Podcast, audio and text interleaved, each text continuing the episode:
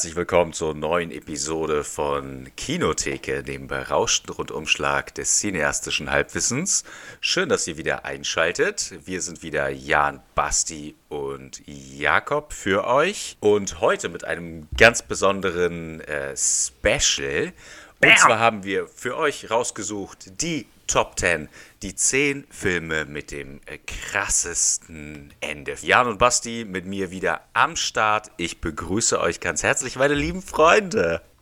Hi Kubo. Grüße. Ja, und bevor wir uns verquatschen, würde ich sagen, äh, legen wir auch gleich los. Habe ich irgendwas vergessen zu erwähnen? Ja, definitiv, definitiv. Ich würde gerne noch mal erwähnen, bevor wir jetzt in die Liste einsteigen, dass wir diese Liste natürlich exzessiv vorher diskutiert haben im Kreise der Kinotheke und wir versucht haben, so ein bisschen ein ausgewogenes Ranking zu schaffen, wo wir uns nicht alleine anhand der Krassheit, möchte ich mal sagen, hinreißen haben lassen, dieses Ranking zu erstellen, sondern wir haben natürlich auch versucht, einen guten Mix aus verschiedenen Genres und auch aus verschiedenen Facetten, wie so ein krasses Ende eigentlich so ablaufen kann, zu finden. Und deswegen ist es auf jeden Fall die Liste mit den krassesten Enden, aber auch die ausgewogenste und beste Liste, die man überhaupt im deutschsprachigen Raum, sage ich mal so, äh, zur Verfügung hat. Absolut. Möchte ich jetzt mal einfach ohne viel äh, Selbstbeweihräucherung nur mal ganz faktisch hier nochmal darstellen. Kann ich nur zustimmen und kann auch noch ergänzen. Ich als Wahlkanadier kann ich auch sagen, auch in Kanada gibt es keine Liste, die sich damit vergleichen So. ließe. Und jetzt haben wir schon wieder, ähm, wie viel? 80 Millionen mehr im Scope? Oder wie viele Menschen wohnen da bei euch auf dem Plattenland?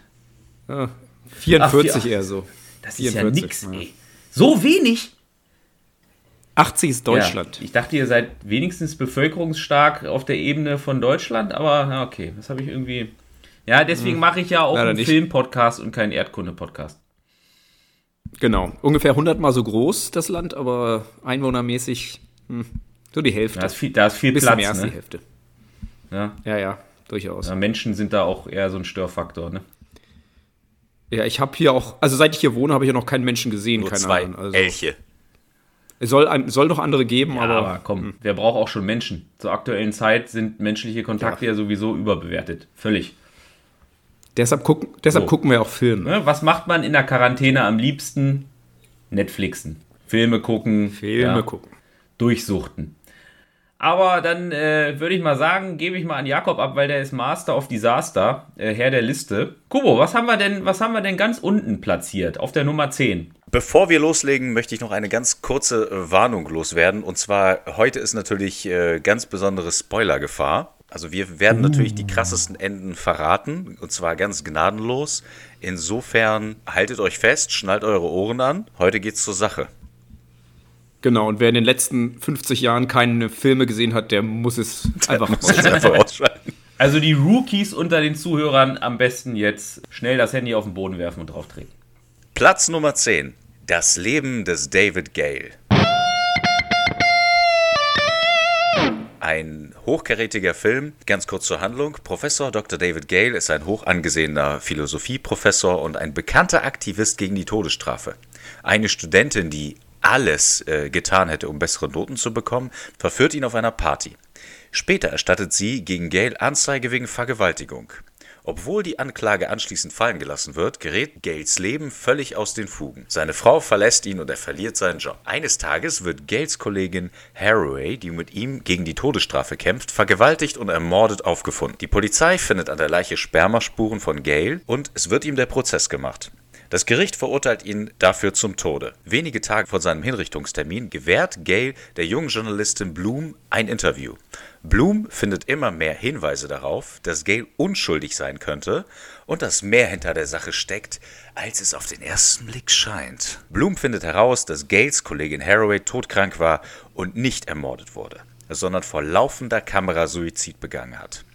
Dieser sollte aber wie ein Mord aussehen, denn Gale und Haraway wollten gemeinsam darauf aufmerksam machen, dass immer mehr unschuldige Menschen hingerichtet werden. Bloom versucht in letzter Sekunde die Hinrichtung von Gale zu verhindern, was ihr allerdings nicht gelingt. Ja, so krass die Auflösung am Ende des Filmes ist, so kontrovers wurde der Film auch diskutiert, um auf die Message aufmerksam zu machen, dass die Todesstrafe ein fehlerhaftes Instrument des Rechtsstaats ist, wird der Tod zweier Menschen in Kauf genommen. Nebenbei wird das Leben der Angehörigen, wie zum Beispiel von Gales Ehefrau äh, und seinem Sohn, auch vollkommen zerstört. Der Film erhielt extrem schlechte Kritiken. Das Ende bleibt aber bei allen, die den Film gesehen haben, unvergessen. Der Film ist auch ähnlich wie zum Beispiel äh, die Jury mit Matthew McConaughey, denn auch hier sitzt sozusagen das Rechtssystem selbst auf der Anklagebank. Hört, hört. Ja, das Ende war schon sehr überraschend und krass, aber der Film war eigentlich relativ kacke.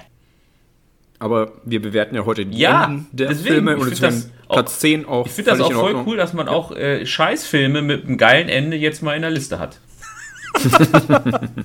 Deswegen hat man ja auch so eine tollen Mottolisten. Ich meine, wir haben ja nicht umsonst jetzt das erste Special ne, von der Kinotheke. Sag aber nicht, sag nicht tolle Mottolisten. Ist die eine der besten weltweit und die beste in Deutschland also und das, Kanada. das So, Motto ist toll, aber der Inhalt ist natürlich outstanding. Ne?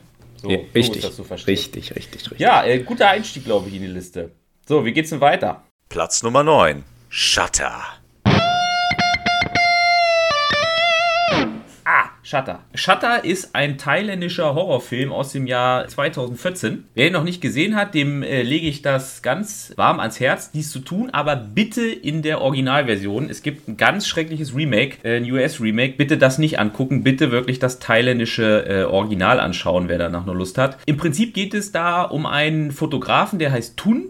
Ja, und seine Freundin Jane und die fahren auf dem Rückweg von einer Party eine Frau an, weil Tun die Jane ablenkt und sie nicht auf die Straße guckt. Und Jane will dann eigentlich helfen, aber Tun, der ist, der ist voll wie ein Rohrspatz, der überredet sie zur Fahrerflucht. Und dann geht erstmal alles so seinen Gang und bei ähm, folgenden Auftragsarbeiten, also der ist Fotograf, entdeckt Tun so geisterhafte Erscheinungen auf seinen Negativen und ist ganz erschrocken. Jane leidet seitdem unter Schlafstörungen, Tun hat dauernd Nackenschmerzen nach dem Unfall. Beide sind halt komplett durch. So, um sich zu beruhigen, ähm, fahren sie zur Polizei und versuchen irgendwie rauszufinden, was bei diesem Unfall passiert ist. Und die Erkenntnis ist, dass es zu dieser Tatzeit überhaupt gar keine Unfallmeldung gibt und auch kein Opfer. Dann fangen irgendwie an, auch die Studienfreunde von Thun sich alle umzubringen, weil die so Geistererscheinungen haben. Und irgendwie hängt das alles mit diesem überfahrenen Mädchen zusammen. Und Jane forscht nach und findet raus, dass es sich dabei um Natre handelt. Natre ist eine frühere Liebschaft von Thun während der Uni-Zeit. So, und beide stellen Nachforschung an. Das wird dann halt so eine Detektivstory und fahren zum Elternhaus von Natre und finden da die völlig durchgeknallte Mutter und äh, eine völlig komplette verweste Leiche von der Natre. Die hat sich wohl schon vor langer Zeit im Kinderzimmer die Lichter ausgeblasen, aber die Crazy Mom ist irgendwie nicht dazu gekommen, die Bestattung zu arrangieren. Und dann machen das Toon und Jane und denken, okay, jetzt haben wir den Spuk beendet, alles ist durch. Nach der Bestattung findet Jane aber doverweise in Toons Apartment Fotos, die die Vergewaltigung von Natre durch Toons Studienfreunde zeigt. Und ihr dürft dreimal raten, wer natürlich die Fotos gemacht hat. Jane trennt sich natürlich sofort, Toon ist dann völlig durch total verwahrlost in seiner Butze und äh, malträtiert von weiteren Geisterscheinungen läuft er dann so im Halbdunkeln mit so einer Polaroid durch seine Wohnung und schießt Fotos, um den Geist zu finden. Und dann fällt die Kamera runter und dann ergibt sich so ein ungeplantes Selfie. Und auf der Aufnahme, und das ist das krasse Ende, sieht man dann eben, wie auf Tuns Schultern dieser völlig durchgeknallte Geist von der Natre hockt. Er stürzt erschrocken aus dem Fenster, ist aber leider nicht tot, sondern wacht dann noch im Krankenhaus auf und hat immer noch so einen Schatten auf ihm liegen. Und äh, das Ende fand ich halt richtig krass, weil mich das überrascht hat und weil du in der Storyline so zwei, drei Hinweise hast. Also er hat immer Nackenschmerzen, dann geht er mal zum Arzt, dann stellt er sich auf die Waage, dann wiegt er auf einmal 100 Kilo. Das ist halt so ein, so ein, so ein 50 Kilo Asiate. Und dann denkt man halt, die Waage ist kaputt, ja. Und dann im Nachgang kommt halt so die Erkenntnis, die ganze Zeit saß halt schon dieser Geister auf seinen Schultern. Ja, das Ende hat mich da wirklich mitgenommen. Es gibt halt viele coole Horrorfilme, die so einen guten Story-Twist haben. Ghostland jetzt ganz neu, ja, kann man sich auf Netflix mal angucken. Verbotene Schlüssel ist ja auch so die Richtung. The Others, das Waisenhaus und diese Detektiv-Stories, wenn die so eingebunden sind, ist ja ähnlich wie bei The Ring. Ist alles gut eingeflochten, ist wirklich ein unterhaltsamer, äh, guter Horrorfilm mit einem super Ende. Und von daher glaube ich, äh, verdient er Platz 9 in unserer Liste. Habt ihr den gesehen eigentlich mal? Gesehen in Anführungszeichen, weil ich äh, circa äh, drei Viertel des Films meine Augen zu hatte. Ich wollte gerade sagen, es, die, unsere jüngeren Zuschauer äh, vielleicht auslassen dann beim Unbedingt. Nachgucken. Also ich bin sowieso niemand, der, der Horrorfilme besonders gut rezipiert. Und äh, das war ein besonders gutes Beispiel dafür, dass äh, ich Horrorfilme nicht besonders gut vertrage. Aber wenn, dann den angucken, das wirklich. Ja. Äh, Zwei Sachen, die Jakob nicht gut Horror. verträgt: Horrorfilme und Alkohol. Vielleicht sollte er mal die Kombination versuchen. Äh. Ja? Vielleicht neutralisiert sich das. das dann. könnte natürlich sein. Ja, Wir müssen das mal antesten. Super, nächster. Platz Nummer 8. Planet der Affen.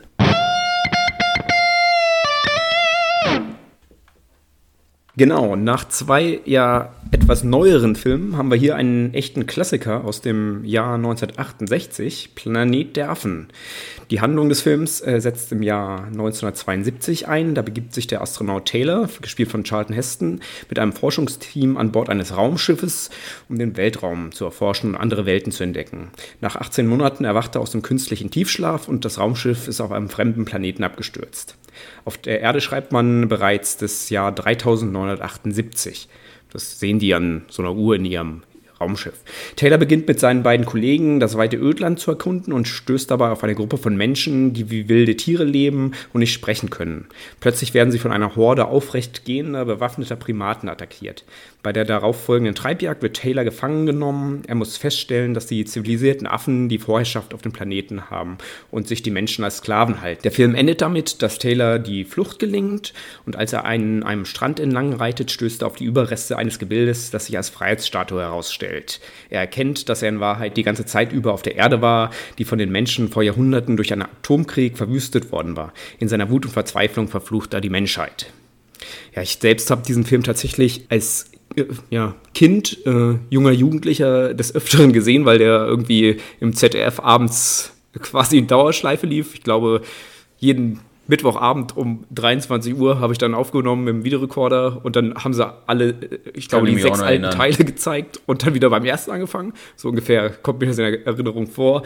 Und ähm, gerade der, gerade der erste Teil hat dann äh, sehr Eindruck bei mir hinterlassen, eben durch dieses Ende. Es war natürlich beim ersten Mal das überraschende Ende, beim zweiten Mal so? und dritten Mal angucken, äh, überlegt man sich, ne, die so, Überraschung war ach halt so. nicht mehr so da, ne? ach so, ach so. Nee, und ähm, im Prinzip dieser ganze äh, Film äh, oder das Ende war dann äh, damals angelegt so als äh, Gesellschaftsparabel, die äh, damals als Kom äh, Kommentar zum Kalten Krieg gedacht war, wo ja, wo ja die Welt gerade Ende der, der 60er Jahre, Anfang der 70er zwischenzeitlich tatsächlich vom Atomkrieg stand und ähm, funktioniert auch heute noch immer als äh, Parabel gegen die Zerstörung der Umwelt. Und eben durch dieses überraschende Ende, in dem der Zuschauer dann erkennt, oh, das ist ja gar kein fremder Planet, sondern das ist ja meine Erde, auf die äh, wir leben, finde ich, ist das am Ende dann tatsächlich durchaus beeindruckend und Ich habe den gesehen, als ich, sechs, als ich sechs Jahre alt war und ich habe den, glaube ich, gar nicht gerafft. Also das, wie krass das Ende eigentlich ist, rafft man natürlich nicht, wenn man sechs Jahre alt ist. Da würde ich dir zustimmen, Jakob. Gott sei Dank. Gott sei Dank. Ja. Aber später dann, Kommt nicht häufig vor, aber Ja, in dem aber Fall gut, dass du es nochmal erwähnt hast. zustimmen. Also ich möchte es nochmal noch mal vielleicht wiederholen an alle, die es nicht verstanden haben. Mit sechs Jahren versteht man das Ende noch nicht so gut von Planet der Affen. und ja, kommt mir nicht nur gut.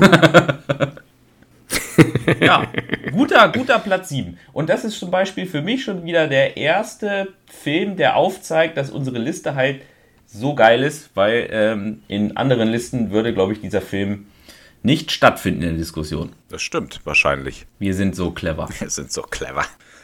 Platz Nummer 7. Die üblichen Verdächtigen.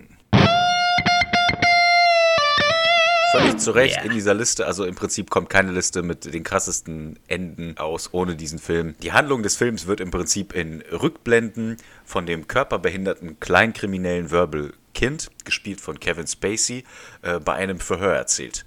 Kind wurde festgenommen, weil er bei einer, weil er einer der Überlebenden einer Schiffsexplosion ist. Die von Kind erzählte Geschichte beginnt sechs Wochen zuvor in New York, wo er mit den Kriminellen Dean Keaton, McManus, Fanster und Hawkney festgenommen und gemeinsam in eine Zelle gesperrt wird. Die Strafverteidigerin Eddie Finneran, die Geliebte von Keaton, verhilft den Kriminellen zu einer vorzeitigen Entlassung. Kurz darauf starten die fünf gemeinsam diverse Coups. Während Kinds Aussage wird der Ungar Kovac, der die Schiffsexplosion mit schweren Verbrennungen ebenfalls überlebt hat, im, im Krankenhaus befragt und verrät, dass der legendäre Gangsterboss Kaiser Sosei, der stets im Hintergrund die Strippen zieht, aber noch nie gesehen wurde, für alles verantwortlich ist. Darauf angesprochen erzählt Kind, dass Sosei einmal seine eigene Familie getötet hat, um als Gangsterboss nicht angreifbar zu sein. Kind erzählt weiter, dass bei einem weiteren Überfall auf einen Frachter alle übrigen weiteren Verdächtigen getötet worden seien. Keaton selbst sogar von Kaiser Sosei selbst. Der Ermittler Kujin glaubt Kind jedoch nicht und hält Keaton selbst für Kaiser Sose. Kind gibt sich geschlagen und gibt an, von Keaton aufgrund seiner Behinderung von Anfang an sowieso ausgenutzt worden zu sein und weigert sich, als Kronzeuge gegen ihn auszusagen und verlässt die Polizeistation. Dann folgt die meisterhafte Auflösung der Geschichte. Nachdem Kind die Station verlassen hat, betrachtet Kujin beim Kaffeetrinken die Pinnwand, die während des Verhörs hinter ihm hing. Er erkennt plötzlich, dass Kind die Eckpfeiler und Namen seiner Geschichte den darauf befindlichen Werbeplakaten und Haftbefehl entnommen hat. Nach dieser Entdeckung läuft Agent Kujin Kind hinterher. In dem Augenblick, in dem er die Polizeistation verlässt, wird aus dem Krankenhaus das Phantombild gefaxt. Das Phantombild hat auffallende Ähnlichkeiten mit Kind und dem Zuschauer wird klar, dass es sich bei Roger Verbal Kind um Kaiser Sose handelt. Der Film endet damit, dass Kind mit einem Cabrio davonfährt. Aus dem Off hört man das Zitat von Kind: Der größte Trick, den der Teufel jemals gebracht hat, war, die Welt glauben zu lassen, es gebe ihn gar nicht. Einfach so ist er weg. Ja, geiles ja. Ende. Auch super oft zitiert. Super ne? oft zitiert. Der Film spielt halt meisterhaft mit der Erwartungshaltung der Zuschauer. Drehbuchautor McQuarrie, der mittlerweile mit Tom Cruise äh, die letzten drei Mission Impossible Filme gemacht hat, baut dabei die äh, verdächtigen Hauptfiguren so komplex und ambivalent auf, dass die Aufmerksamkeit brillant auf sie geleckt wird und der Zuschauer gar keine Zeit hat, den unscheinbaren Kind näher zu betrachten. Die Enthüllung der wahren Identität von Kaiser Sose ist dann eine absolut gelungene Überraschung. Der Independent-Film spielte ein Vielfaches seiner Produktionskosten von nur 6 Millionen Dollar ein und erhielt zwei Oscars, einen für McQuarries äh, Drehbuch und einen für Kevin Spacey als besten Hauptdarsteller. Habt ihr den Film denn gesehen? ja, ich, nee, den kenne ich gar nicht. Gesehen habe ich ihn nicht, aber ich wollte, wollte halt gerade sagen, der, der Film lebt halt von tatsächlich von Kevin Spacey und seiner Darstellung und, und dann auch andererseits von dem, was ich der, der Zuschauer oder was ich mir dann halt im Kopf vorstelle unter so einem äh, Gangsterboss, so einem genialen Gangsterboss, der die Strippen im Hintergrund zieht und äh, der überhaupt nicht dem entspricht, äh, was denn der, äh, der Kevin Spacey da oder was für eine Figur er da darstellt durch seine Brilliant. Behinderung. Ein bisschen und, ähnlich wie Zwielicht. Ja. Mit Edward Norton und Richard Gere. Da spielt Edward Norton auch brillant, diesen etwas leicht äh, scheinbar debilen äh, Kriminellen. Ja. Und dann am Ende stellt sich raus, dass er ein genialer Krimineller ist diese Kriminellen nicht auf den ersten Blick immer zu erkennen, ne? Nee, geiler Film. Aber wie gesagt, habe ich auch oft schon, also den Mechanismus hinten, dass nicht sich dann irgendjemand eine Geschichte zusammenspinnt anhand dieser, weiß ich nicht, Bilder oder was dann irgendwo im Zimmer noch steht, das hat man ja öfter schon mal gesehen, auch in Werbespots und so. Also hat schon bleibenden Eindruck hinterlassen, das Ende. Ne? Definitiv. Ne? Sehr schön. Finde ich auch wieder ein ähm, extrem gut ausgesuchter Film wie unsere Liste. Haben wir wieder extrem gut ausgesucht. Platz Nummer 6. Schindlers Liste. Ich glaube, den, äh, den, der Film benötigt keine, keine große Einführung. Äh, er spielt in Krakau 1939. Kurz nach dem Sieg des Deutschen Reiches über Polen kommt der deutsche Lebe- und Geschäftsmann Oskar Schindler, gespielt von Liam Neeson, in die Stadt und erwirbt für wenig Geld eine alte Fabrik, in der er mit Hilfe von Zwangsarbeitern Feldgeschirr für die Wehrmacht produzieren will. Er trifft auf den einflussreichen Juden Isaac Stern, gespielt von Ben Kingsley, und macht ihn zu seinem Buchhalter, nachdem dieser ihn Geld für den Produktionsbeginn verschaffen konnte. Stern übernimmt de facto die Leitung der Fabrik und nutzt seine Position, um den Juden im Ghetto kriegswichtige Arbeit in der Fabrik zu beschaffen. Als der sadistische SS-Offizier Amon Goeth, gespielt von Ralph Fiennes, nach Krakau kommt um vor den Toren der Stadt ein KZ zu eröffnen, wird Schindler Zeuge der gewaltsamen Räumung des Ghettos und ist sichtlich betroffen. Um seine Arbeitskräfte nicht zu verlieren, besticht er Goeth und darf diese schließlich behalten. Als Goeth den Befehl bekommt, das KZ aufzulösen und alle Juden nach Auschwitz deportieren zu lassen, besticht Schindler ihn erneut und erstellt mit Stern eine Liste, auf der die Namen aller wichtigen Arbeiter stehen, die er für seine Fabrik benötigt. Schindler geht es Jetzt jedoch nicht mehr um sein Geschäft, sondern um die Rettung so vieler Leben wie möglich. Der fiktive Teil des Films, der in Schwarz-Weiß gehalten wird, endet schließlich mit einer Überblendung äh, in einen Farbfilm und der Zuschauer sieht real lebende äh, Nachkommen der Insassen des Warschauer Ghettos und äh, diese legen nach und nach Steine auf das Grab von Oskar Schindler. Wir sehen also, wie Spielberg es brillant geschafft hat, Grenze zwischen Fiktion und äh, Dokumentation äh, zu durchbrechen. Er schafft es quasi, das real existierende Leid mit einem fiktiven Film für den Zuschauer darzustellen. Ja, zu Recht in der Liste. Also krasser kann ja, also auf dem Level kann ja ein Ende auch nicht krasser sein. Ne? Also wenn du bei, bei dem Thema in Anführungsstrichen da wirklich so gut die Brücke schlägst zwischen der Fiktion, die ja ne, eigentlich schon fast keine Fiktion ist in Anführungsstrichen, weil der Film natürlich äh, auf den Tatsachen beruht, die damals äh, sich äh, zugetragen haben, aber dann diese Verbindung zu den Nachkommen, das war schon sehr emotional, muss ich ganz ehrlich sagen. Also von daher auch wieder zu Recht in der, in der Liste enthalten, meiner Sicht. Genau. Es ist ja immer, es ist ja am Ende immer noch was anderes. Klar, wir, der Zuschauer weiß, dass es eine äh, Geschichte, die sich so zugetragen hat, aber trotzdem sieht er halt Schauspieler und wenn du dann am, am Ende Menschen siehst, die jetzt, mhm. die gar nicht existieren würden, weil es halt die Nachkommen von diesen äh, geretteten ähm, Fabrikarbeitern äh, sind, das ist, macht das Ganze dann äh, noch mal viel emotionaler und für den und, und noch ja zugänglicher und ähm, noch ergreifender für den Zuschauer. Und ich finde auch, das ist ein ja sehr sehr sehr krasses Ende. Ja. Jetzt kommen wir zur Top 5 unserer Filme mit dem krassesten Ende. Platz Nummer 5, Fight Club.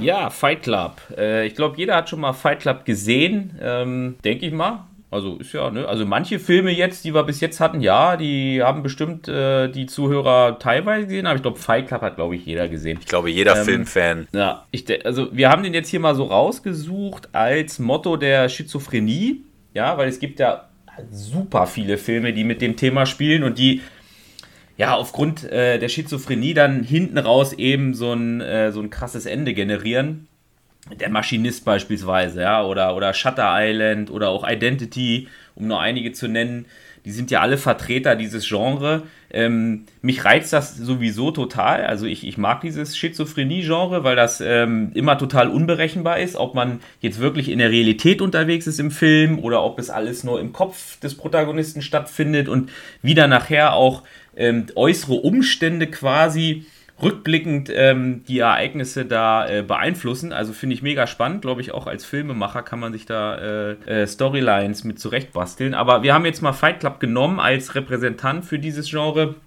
Die Handlung ist, glaube ich, schnell erklärt. Äh, wie gesagt, die meisten kennen ihn sowieso schon. Ähm, 1918, 1998 äh, kam der raus von David Fincher.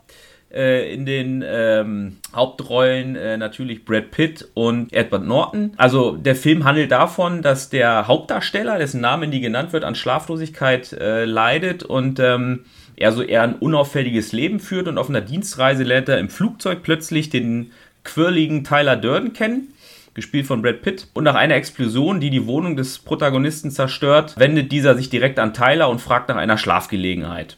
Ähm, die schräge Gestalt verlangt jedoch eine ungewöhnliche Gegenleistung. Er möchte gern geschlagen werden. Die Prügelei geht da nicht zimperlich zu, äh, aber trotzdem noch so ein bisschen freundschaftlich und führt dazu, dass die Protagonisten quasi zusammenkommen und der Edward Norton dann bei Tyler einzieht und äh, quasi der Fight Club gegründet wird. Ne? Und das Kämpfen scheint beide anzusprechen. Das ist für die der ultimative Nervenkitzel.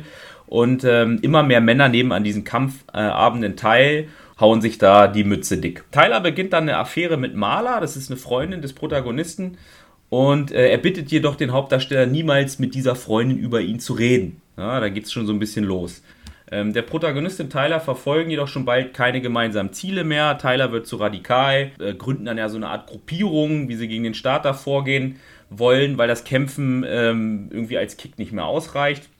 Und da gehen dann so die Wege äh, von Tyler Durden und dem äh, Edward Norton so auseinander im Film. Dann ist auf einmal Tyler weg und der Protagonist versucht ihn dann zu finden, weil er diese Entwicklung, die im Club vorgehen, nicht gutheißen will. So, und am Ende kommt er dann raus, als er im Dialog mit der Maler ist, dass er dann feststellt, dass er ja Tyler Durden ist. Also er ist der Typ, der den Fight Club gegründet hat. Er und äh, Tyler Durden sind ein und dieselbe Person. Ne? Und das ist ja dann das krasse Ende am Schluss.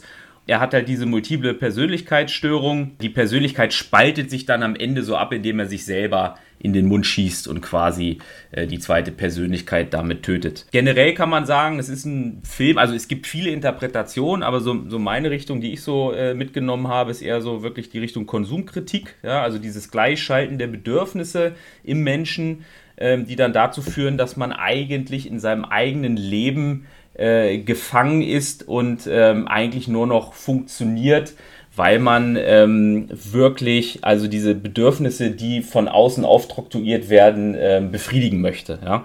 Und in der Mitte vom Film ist auch so eine Ansprache, ähm, da spricht dann ähm, der Pitt-Teiler in Anführungsstrichen äh, über die Ausübung seines verhassten Jobs und dieses sinnlose Konsumieren und sagt dann diesen Satz, unser Krieg ist ein spiritueller, unsere große Depression äh, ist unser Leben. Ja, und da erklärt sich der Film eigentlich als Versinnbildlichung dieser innerpsychischen Prozesse und äh, diese materielle Versklavung soll halt spirituell befreit werden. Und das ist diese Ebene, wo es dann darum geht, dass sie sich über das Kämpfen da äh, entsprechend ähm, befreien möchten aus diesem Korsett.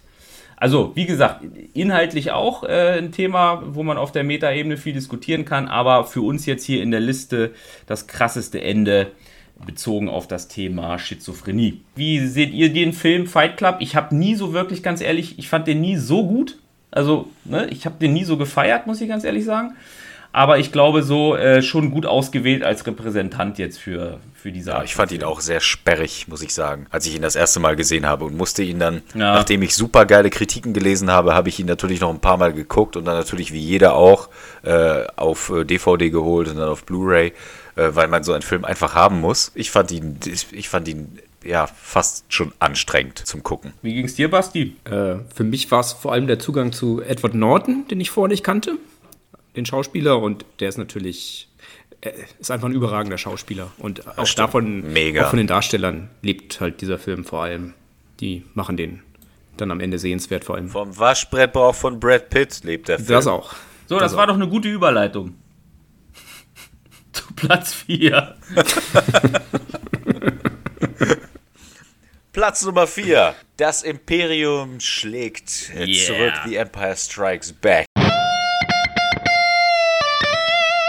Genau, da sind wir dann wieder angelangt bei einem tatsächlich echten Kinoklassiker. Das Imperium schlägt zurück. Das ist der Mittelteil der klassischen Star Wars-Trilogie. Die Handlung setzt drei Jahre nach dem Ende von Krieg der Sterne ein.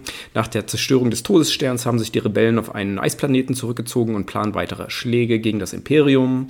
Als ein Suchdroide die Rebellen ausfindig macht, kommt es zum Aufeinandertreffen mit den imperialen Truppen. Die unterlegenen Rebellen sind gezwungen, den Stützpunkt aufzugeben. Hans Rulan kommt zusammen mit Presse Prinzessin, Prinzessin Leia. Währenddessen lernt Luke Skywalker von Meister Yoda den Umgang mit der Macht. Dabei hat er wiederholt Visionen und sieht, dass Han und Leia in Gefahr sind. Yoda befürchtet, Luke könnte den schnellen, leichten Weg der dunklen Seite gehen, wie einst sein Vater Anakin Skywalker, den er auch ausgebildet hat. Yoda will deshalb, dass Luke sein Training vollendet, bevor er, bevor er es mit Darth Vader, dem Anführer des Imperiums, aufnimmt. Gegen den Willen Yodas macht sich Luke dennoch auf den Weg, um Han und Leia zu retten. Ja, und der Film endet dann damit, äh, oder endet mit dem Kampf zwischen Luke und dem übermächtigen Darth Vader, der im vielleicht berühmtesten Filmzitat aller Zeiten mündet. Als Luke äh, Vader beschuldigt, seinen Vater getötet zu haben, enthüllt der ihm ein düsteres Geheimnis. Nein, ich bin dein Vater, sagt dann nämlich Darth Vader zu Luke. Darth Vaders Verkündung, dass er, den Vater von Luke, dass er der Vater von Luke Skywalker ist, ist nicht nur äh, zu einem der ja bekanntesten Filmzitate geworden, es wird auch häufig falsch wiedergegeben als Luke, ich bin dein Vater. Tatsächlich lautet der Dialog folgendermaßen: Darth Vader sagt, Obi-Wan hat dir nie erzählt, was wirklich mit deinem Vater passiert ist. Luke sagt daraufhin, er hat mir genug erzählt. Er hat mir gesagt, dass sie ihn umgebracht haben. Und Darth Vader entgegnet daraufhin dann halt, nein, ich bin dein Vater. Ja, das Ende, das Ende des Films ist halt äh, tatsächlich so krass. Ähm, jeder dachte, Darth Vader, das ist der böse Mann, äh, der den Vater von Luke Skywalker getötet hat und das dann daraus böse, kommt, dass äh, Darth Vader, genau, Darth Vader, der, der Vater der Vater von, von Luke ist und äh ja, nein, ein krasses Ende. Ich bin äh genau. Ich, ich kann mich tatsächlich nicht mehr erinnern, weil ich zum ersten Mal die die drei Star Wars Teile geguckt habe und kann mich deshalb auch nicht mehr genau erinnern, wann ich wann ich eben dieses Ende gesehen habe und äh, diese überraschende Entwicklung. Ähm, ich glaube, das war auch, äh, ja, als kleineres Kind noch. Das ist ja auch ein Film, den man durchaus dann schon mal mit äh, sieben, acht Jahren damals gesehen mit sechs guckt? Ja. Hast du den mit sechs geguckt und nicht verstanden, das Ende? Nee, ich glaube mit sieben und da habe ich ihn schon verstanden dann. Also. Ah, okay, alles klar, ja, verstehe. Nee, also ich war total äh, überrascht, als wir diese Liste zusammengestellt haben und äh, du hattest ja, glaube ich, auch den Vorschlag gebracht, den Film reinzunehmen. Ich habe sofort gesagt, ja, der muss auf jeden Fall in die Liste, aber ich habe vorher nicht eine Sekunde drüber nachgedacht. Also ich hatte den gar nicht auf dem Schirm, aber dabei ist es ja eigentlich, muss das eigentlich auf Platz 1, ja, weil das Ende ist ja überall, also jeder kennt das. Ne? Also wie krass kann denn eigentlich Ende sein, Ende sein, das jeder kennt? Ja, ja. Ich glaube, das kennen sogar Leute, die den Film nicht geguckt haben. ja, definitiv. Also eigentlich von der, vom Fame her das krasseste mhm. Ende, definitiv. Ja. Was ich, ähm, was ich auch noch, das habe ich tatsächlich erst jetzt in der Vorbereitung auf Podcast gelesen, dass die, äh, ähm, dass die Szene, in der Darth Vader seine Identität äh, als Lukes Vater äh, ja, enthüllt, dass die ursprünglich mit einem anderen Dialog gedreht wurde. Darth Vader sagt äh, da nämlich, dass äh, Obi-Wan Lukes Vater getötet habe. Ne? Und das äh, wurde gemacht äh, mhm. und diese Szene wurde dann später von dem Vader-Darsteller äh, Darsteller neu synchronisiert und äh, selbst Mark Hamill wurde erst kurz vor den Dreharbeiten über den wahren Dialog äh, informiert, äh, sodass er die Szene überzeugend spielen konnte. Aber teilweise andere Darsteller des Films, die, die haben das erst oder dieses, diese, ja, diese, diesen Twist erst im Kino tatsächlich gesehen. Also auch, auch damals war, war dann äh, George Lucas äh, tatsächlich schon vorher äh, bewusst, welche Wirkung er äh, mit, mit diesem, äh, mit diesem unglaublichen Turn am Ende äh, auf die Zuschauer hat und wollte das halt mit allen Mitteln geheim halten. Und insofern waren da wirklich auch in der Produktion nur ganz wenige Personen ja, eingeweiht. Ja, saugeiler Film. Ich erinnere mich noch, äh, ich habe den das erste Mal gesehen, da waren wir im Tenniscamp in Österreich und äh, da haben wir den irgendwie mit, mit äh, zwölf, äh, zwölfjährigen Kindern geguckt, da habe ich ihn das erste Mal gesehen. Und ich erinnere mich noch an diese Szene, wo, ähm, also Luke Skywalker fällt ja dann diese, äh, der stürzt sich ja dann quasi in seinen sicheren Tod, in diese endlos scheinende, in diesen endlos scheinenden Schacht und wird dann reingesaugt durch diese, durch diesen Lüftungs, Lüftungsding. Und das war, also, also ich bin immer noch, ich bin immer noch hier völlig, ich bin ein klassischer, ein klassischer Jakob. Man wartet auf die Korte und es lasst einfach hinten nur noch irgendwie ja. raus. Sehr schön. Nein, äh, hat dich mitgenommen, willst du damit sagen, als Zwölfjähriger, ja? Warst du, äh, hast du gespannt auf die, auf die Leinwand gestarrt? War wahrscheinlich mit Projektor und so in der, in der Turnhalle oder sowas, ne? Bei uns haben sie hier um die Ecke im Aktivspielplatz gab es immer so Kinoabende. Oh, geil. Da gab es dann immer so eine Leinwand, da äh, konnte man immer Filme gucken. Oh. Liebling, ich habe cool. die Kinder geschrumpft. Kam früher immer im ersten. Oh, geiler Film. Rick Moranis. Der hat doch letztens auf die, auf die Schnauze bekommen in New York. Zu Recht. Sieht da immer noch aus wie ein elfjähriges Kind.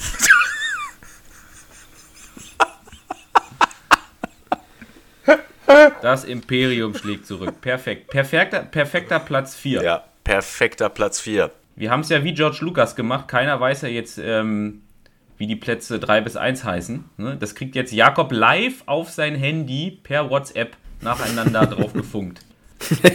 Ich, ich, möchte nicht zu viel verraten, aber diese Liste hat ein krasses Ende. So, Platz Nummer 3. The Sixth Sense. Ah, der musste natürlich kommen. Der musste kommen. Ja, man weiß gar nicht, wie man den Film jetzt korrekt, äh, wissenschaftlich korrekt einordnen soll. Es ist ein Mystery, Thriller, äh, Horrorfilm, ähm, ein Drama.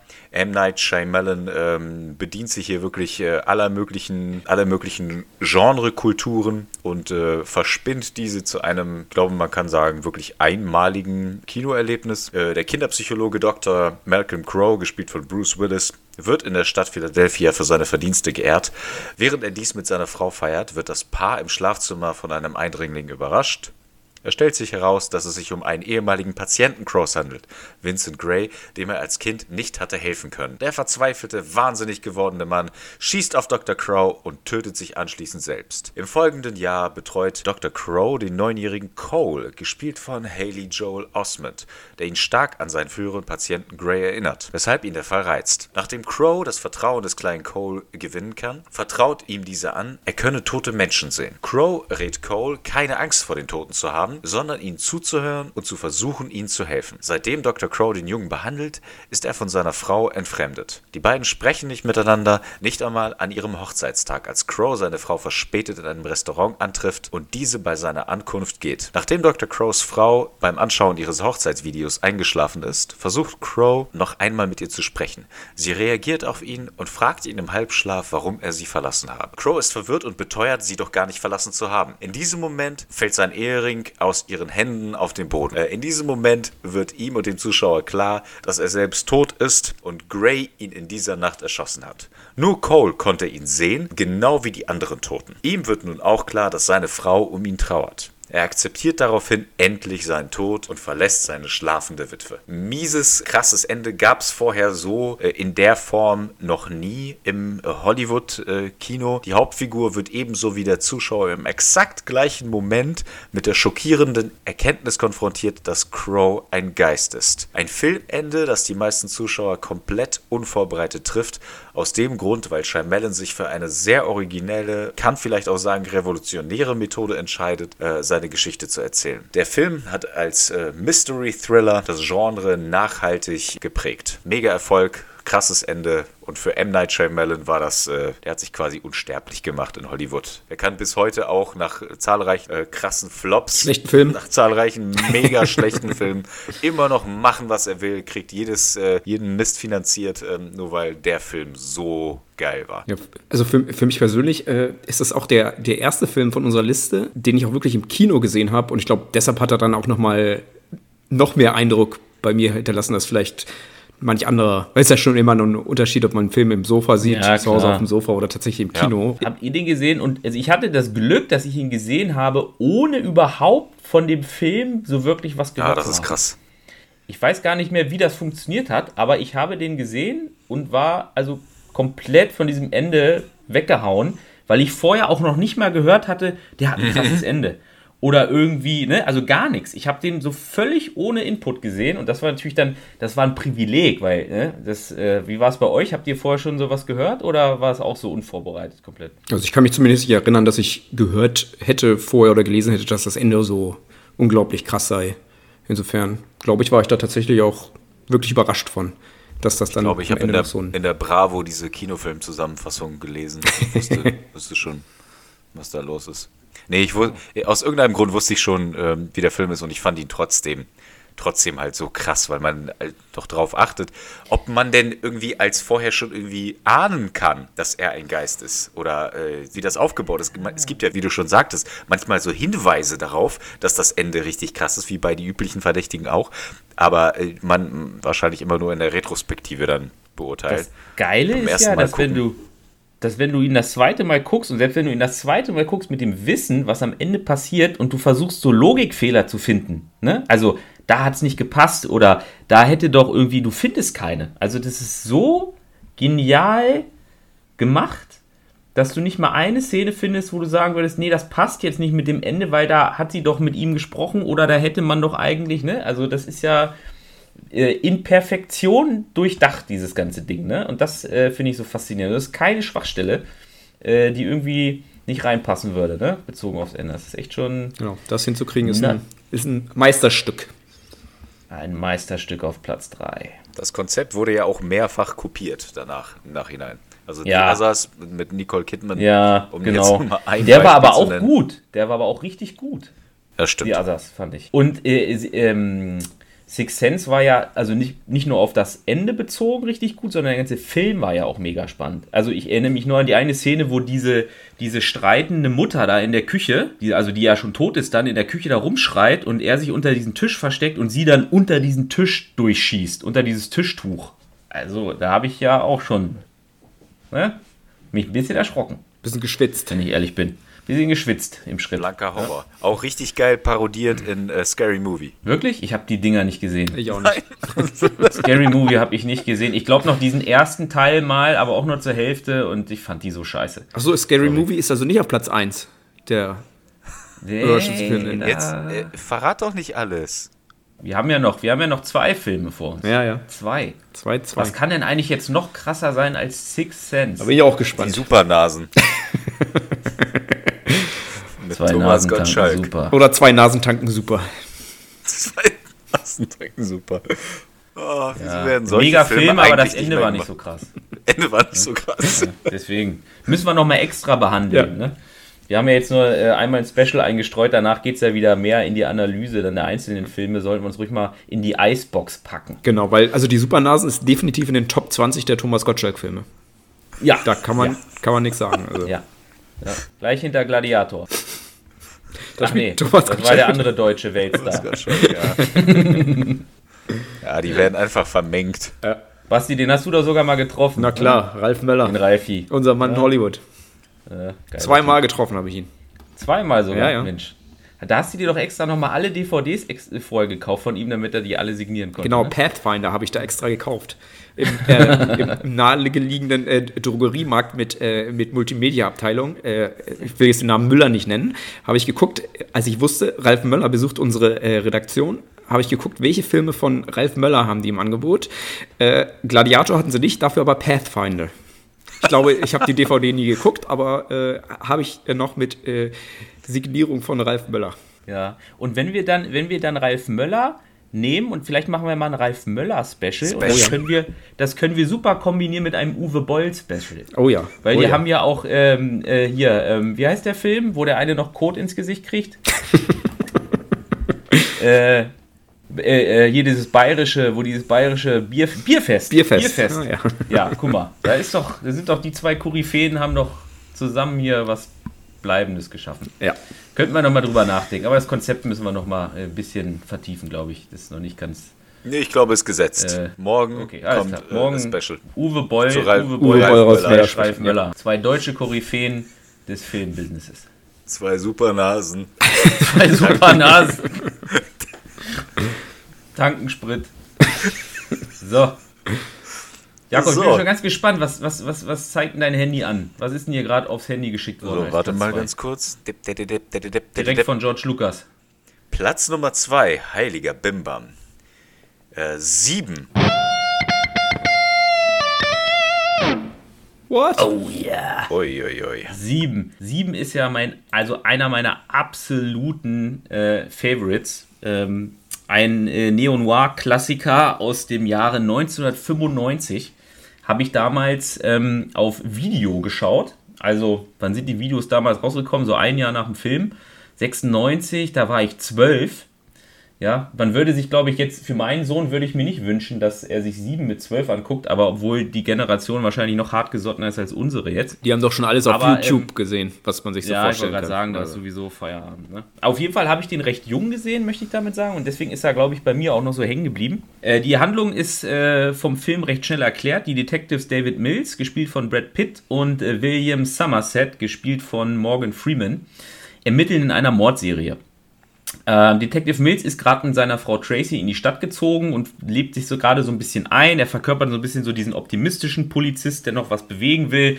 Und äh, der Somerset, also der Morgan Freeman, ist eher schon so ein bisschen, ähm, ja, eingenordet worden in seinem Berufsleben und äh, sieht die Welt so ein bisschen düsterer. Und äh, die werden zum Mordfall gerufen.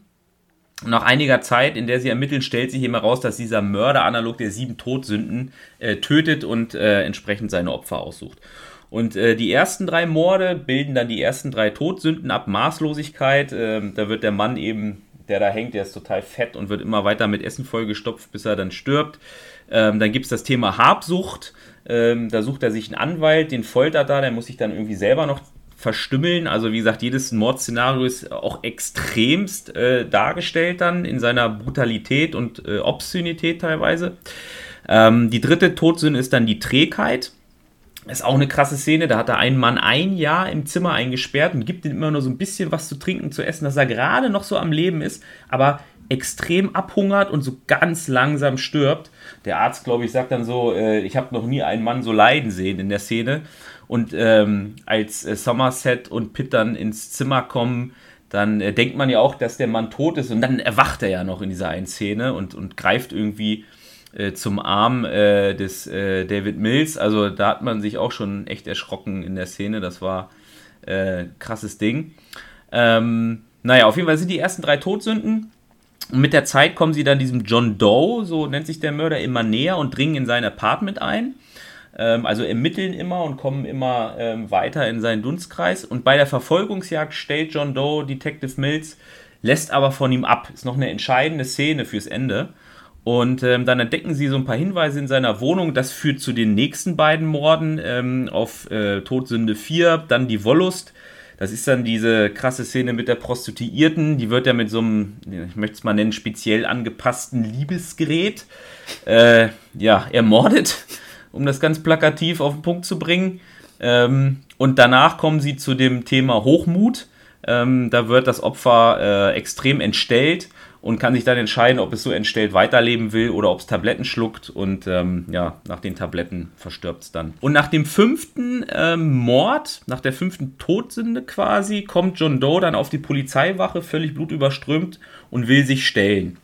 Und sagt, ich gestehe alles, aber äh, meine Bedingung ist, dass äh, David Mills und der William Somerset, also die beiden Detectives, mit mir kommen und ich zeige euch, wo die letzten beiden ähm, Opfer, wo ich die begraben habe. Und dann fahren sie dann ähm, im Polizeiwagen da zu der Stelle, die der John Doe auserkoren hat. Und ähm, gibt es noch einen coolen Dialog dann äh, im Fahrzeug, wo man so ein bisschen die Motive auch ähm, geschildert bekommt, ähm, warum der John Doe das macht. Er will im Prinzip ein Einlenken in der Gesellschaft ähm, hervorbringen, damit die Gesellschaft über ihr sündhaftes Verhalten nachdenken kann. Und der einzige Weg aus seiner Perspektive, dieses zu erreichen, ist wirklich ähm, diese Morde äh, zu begehen, ähm, damit es nicht mehr ignoriert werden kann. Und dann kommen sie auf dieser verlassenen Landstraße an und dann führt er sie zu diesem Ort auf der Wiese und dann siehst du hinten am Horizont so ein Auto, nähert sich der Szenerie.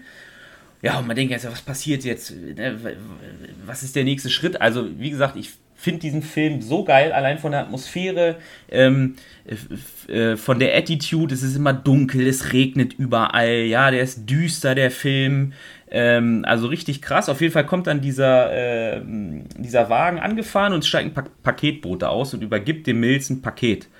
Und in diesem Paket ist der abgetrennte Kopf seiner Frau. Man sieht es nie, also wenn man den Film so Revue passieren lässt, denkt man, man hat es gesehen, aber man sieht gar nicht den Kopf. Also du siehst nur, wie er reinguckt.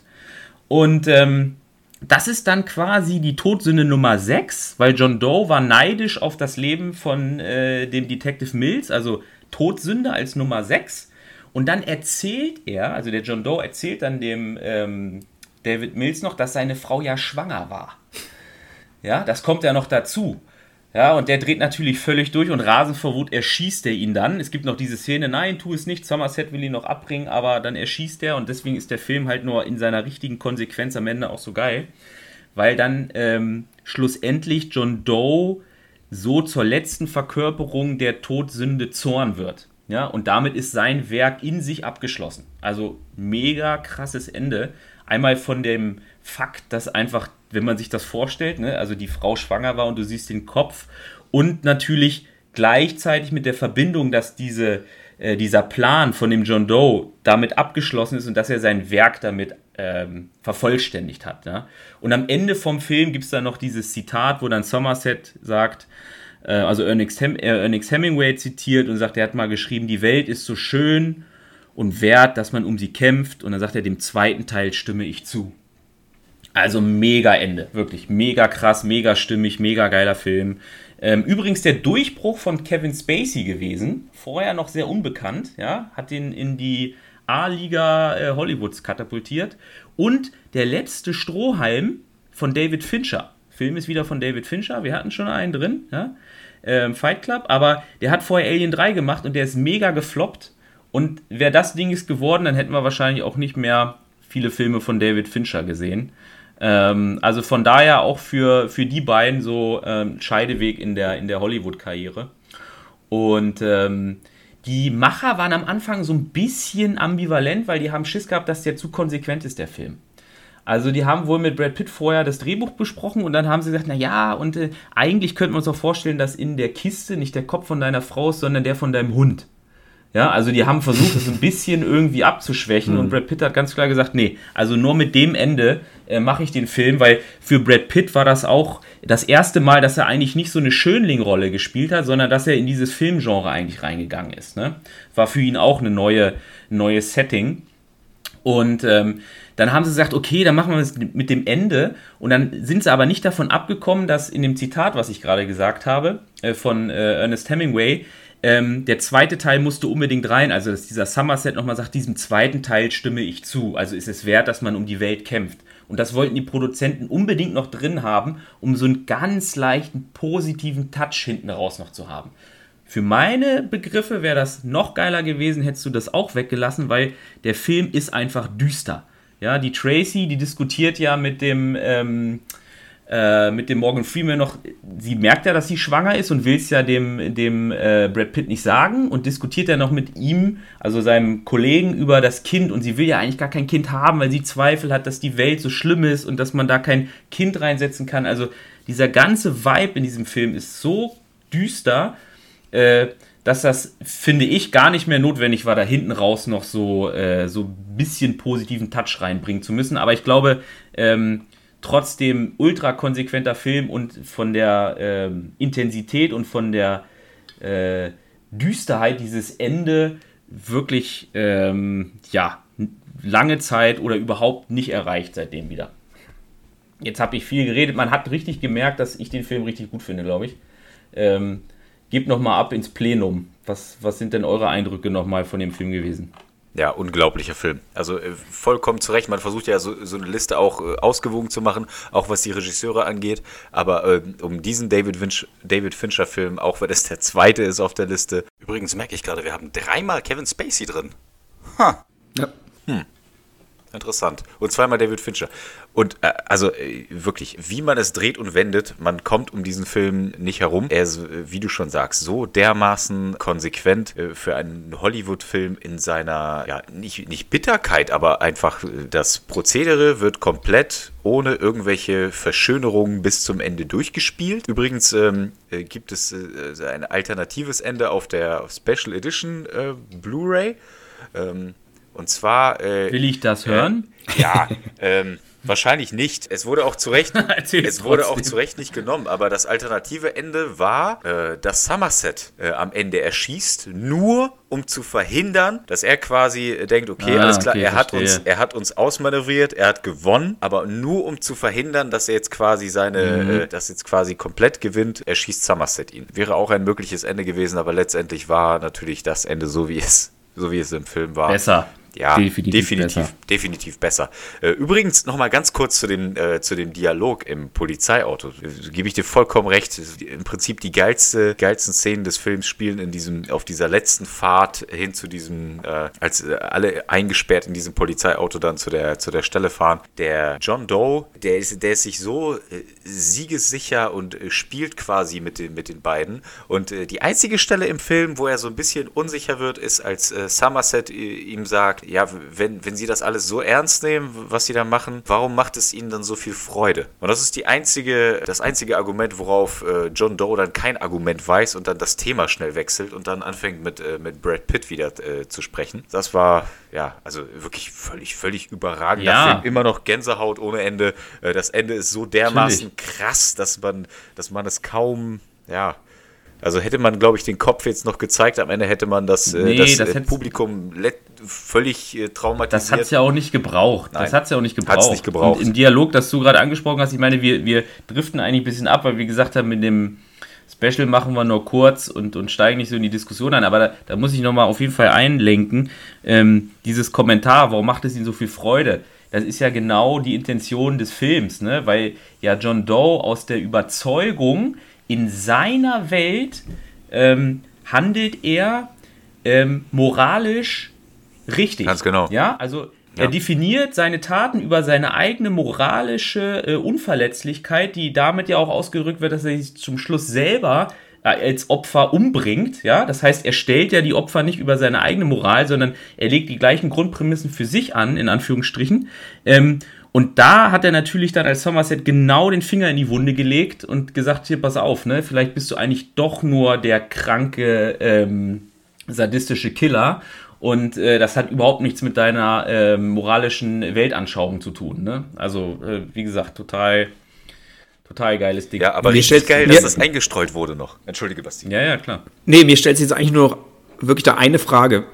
Wie soll das jetzt noch gesteigert werden? Da fällt mir nicht viel ein, da müssen wir auf Jakobs Handy gucken. Also ich sag mal, Ganz kurz, ähm, ich muss mal gucken, was, äh, was Francis Ford Coppola mir jetzt geschrieben hat. Aber der, bombt, Nee, der, ja, der der- bombt mich so zu mit irg- keine Zeit. Der bombt mich so Ja. zu mit irgendwelchen Memes. Äh, was schreibt er hier? äh, Platz, äh, Platz Nummer 1. Old Boy. Old Boy. yes. Oh boy. Old Boy. Ja, Könnte es auch anders dann, sein? Ähm, wobei Je natürlich. nach Definition. Aber das ist schon. Ich, wir haben doch gesagt, die. Liste hat ein krasses Ende. Damit hat jetzt keiner gerichtet, glaube ich. Wirklich nicht. Ähm, auch hier müssen wir sagen, Glaube ich auch nicht. das äh, ist natürlich, wir sprechen hier wieder vom Original. Es gibt dann auch ein äh, Hollywood Remake, ich weiß nicht. Ich habe das nie gesehen. Ähm, ich glaube, ich habe aber gelesen, dass ich auch nicht so viel verpasst habe. Insofern gehen wir da nach äh, Südkorea, richtig? Sind wir in Südkorea? Wir sind in Südkorea, ja, genau. In Südkorea. Ähm, ja, die Handlung. Der, äh, die, der, Haupt, der Protagonist äh, Dae-Soo, der verbringt 15 Jahre eingesperrt in einem kleinen Apartment, in dem er nur über einen Fernseher Kontakt zur Außenwelt hat. Warum er eingekerkert wurde, weiß er nicht. Aus den Nachrichten erfährt er, dass seine Frau umgebracht wurde und die Polizei ihm den Mord angehängt hat. Eines Tages, nach 15 Jahren, wie gesagt, wacht Dae-Soo dann auf dem Dach eines Hochhauses auf und macht sich auf die Suche nach seinem Peiniger. Kurz darauf lernt er die Restaurantbedienung Mido kennen. Sie hat Mitleid mit ihm, fühlt sich zum hingezogen und will ihm bei seinem Rachefeldzug helfen. Dann meldet sich sein Peiniger am Telefon und fordert ihn auf, innerhalb von fünf Tagen herauszufinden, warum er dies getan hat. Schafft es Daesu nicht, will ihn, äh, schafft es Daesu, will sich der ominöse Anrufer selbst richten. Schafft er es nicht, wird er ihn umbringen und auch Mido, in die er, in die er sich inzwischen verliebt hat. Daesu erinnert sich plötzlich an einen Skandal in seiner Schulzeit, den er selbst ausgelöst hatte. Er hatte zufällig seinen Peiniger äh, Wojin und dessen Schwester bei sexuellen Handlungen beobachtet und es weitererzählt. Er verbrei es verbreitet sich das falsche Gerücht, Wojin habe seine eigene Schwester geschwängert, woro woraufhin das Mädchen Suizid beging. Der Film endet dann damit, dass Desu, der überzeugt ist, den Grund seiner Haft herausgefunden zu haben, äh, Wojin aufsucht. Der eröffnet ihm, dass Mido seine Tochter ist und dass es ihm durch Manipulation und Hypnose gelungen sei, beide in eine inzestuöse Beziehung zu bringen, um Desu dieselben schlimmen Inzesterfahrungen machen zu lassen, die er selbst damit damals durchleben musste. Desu, fl Desu fleht Wojin an, Mido nicht die Wahrheit zu erzählen. Um selbst nicht mehr zu viel zu reden, wie er sagt, schneidet er sich die Zunge ab. Wojin lässt ihn in diesem Zustand zurück. Da er nun seine Schwester gerecht und damit das einzige Ziel seines Lebens erreicht hat, begeht er Suizid. Und damit äh, endet dann der Film. Ja, ich weiß nicht, Jakob. Sag was.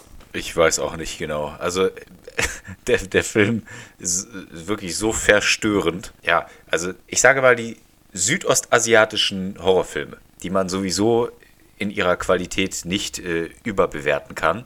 Ähm, da ist es, da ist es wirklich so ein scheinendes Beispiel nochmal von einer so dermaßen äh, krassen Aber das ist ja kein Horrorfilm, ne? ja, wollte ich. Hast du völlig recht. Äh, Gebe ich, dir- gebe ich dir völlig recht. Insofern, als dass wir kein äh, Element des Übernatürlichen haben, äh, aber der Horror des, äh, der, der Darsteller macht diesen Film halt noch umso, umso krasser. Ich glaube, hätte es jetzt hier noch irgendwie, äh, einen Geist gegeben oder äh, ähnliches, Findest du? wäre der Film auch nicht so krass. Dadurch, dass es eben Für mich wäre das irgendwie so echt klassisches Drama oder so, ne? Da hat er da Gewaltszenen drin ordentlich, aber ähm, eher am Drama dran als irgendwie am Genau, Horror. meine ich ja. Deswegen ist der Film ja so, so krass. Der Film ist so krass, weil er sich eben nichts irgendwie noch dazu denkt, sondern wirklich die, äh, die fundamentalen menschlichen ähm, äh, Gefühle in den Fokus rückt und nicht irgendwelche übernatürlichen äh, äh, Elemente noch mit dazu Ja. nimmt. Also das ist wirklich Und durch das, ja, also quasi die griechische Tragödie äh, angesiedelt im äh, 21. Jahrhundert und äh, dieses Thema Definitiv. Inzest, das ist ja, ist ja, äh, Ja. so ein Tabuthema und ähm, naja, man kann sich ja gar, gar nicht selbst vorstellen oder ist ja unbegreiflich, Nein, was, das, nicht. was das für Gefühle sind, wenn man, wenn man rausfindet, Nein. äh, Das ja, kann man nicht.